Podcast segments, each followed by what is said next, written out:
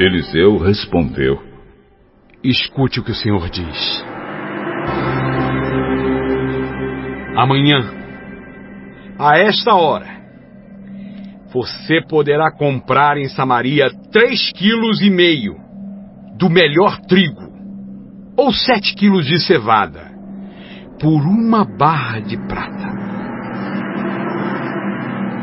O ajudante pessoal do rei disse a Eliseu: Mesmo que o Senhor Deus abrisse janelas no céu e fizesse cair trigo e cevada, isso nunca poderia acontecer. Com os seus próprios olhos, você vai ver isso acontecer.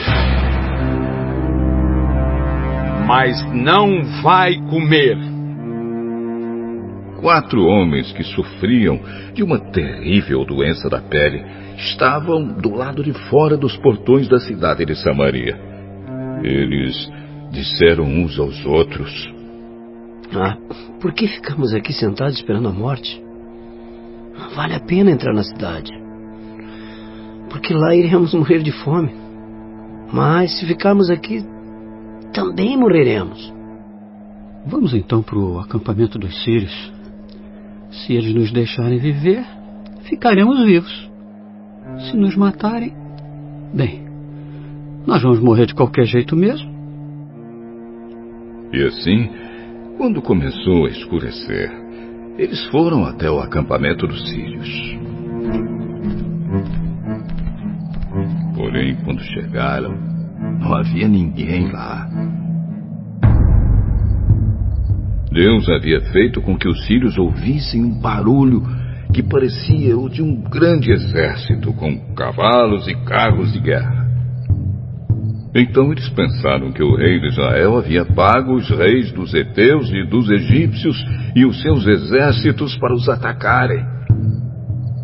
Por isso, ao anoitecer, os sírios haviam fugido para salvar a sua vida, abandonando as barracas, os cavalos e jumentos e deixando o acampamento como estava.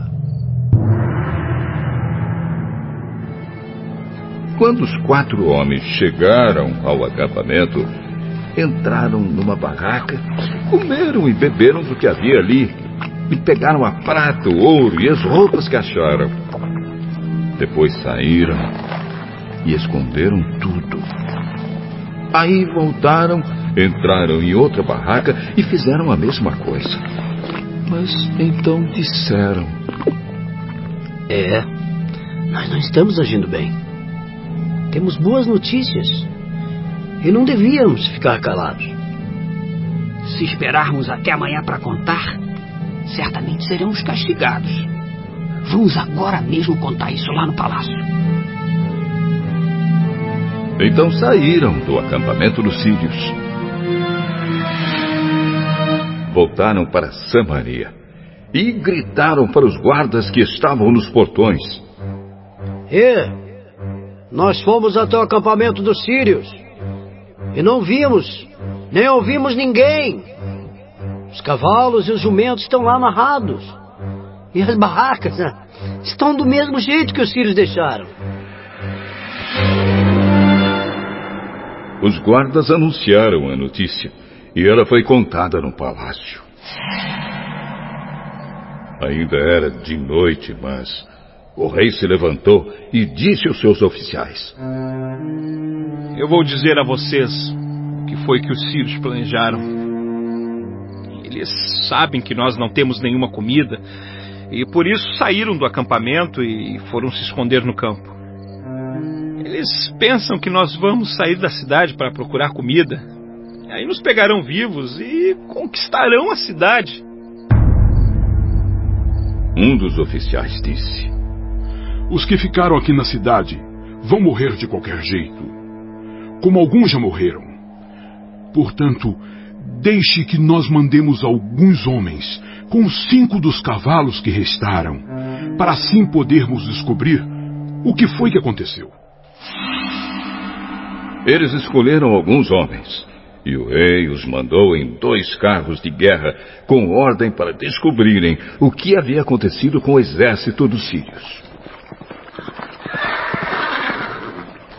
Os homens foram até o rio Jordão e viram por toda a estrada as roupas e as armas que os sírios tinham abandonado enquanto fugiam.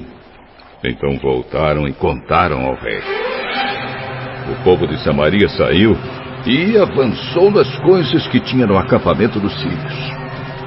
E conforme o Senhor tinha dito, três quilos e meio do melhor trigo ou sete quilos de cevada foram vendidos por uma barra de prata. Acontece que o rei de Israel tinha colocado seu ajudante pessoal como encarregado do portão da cidade. Esse oficial foi atropelado pelo povo e morreu. Como Eliseu tinha dito quando o rei tinha ido falar com ele.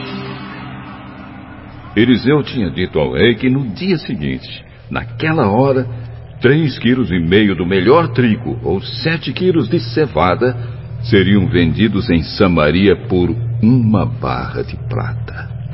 E o oficial havia respondido: Mesmo que o Senhor Deus abrisse janelas no céu e fizesse cair trigo e cevada, isso nunca poderia acontecer. E Eliseu havia respondido: Com os seus próprios olhos, você vai ver isso acontecer, mas não vai comer. E foi exatamente isso que aconteceu com ele. Morreu pisado pelo povo no portão da cidade.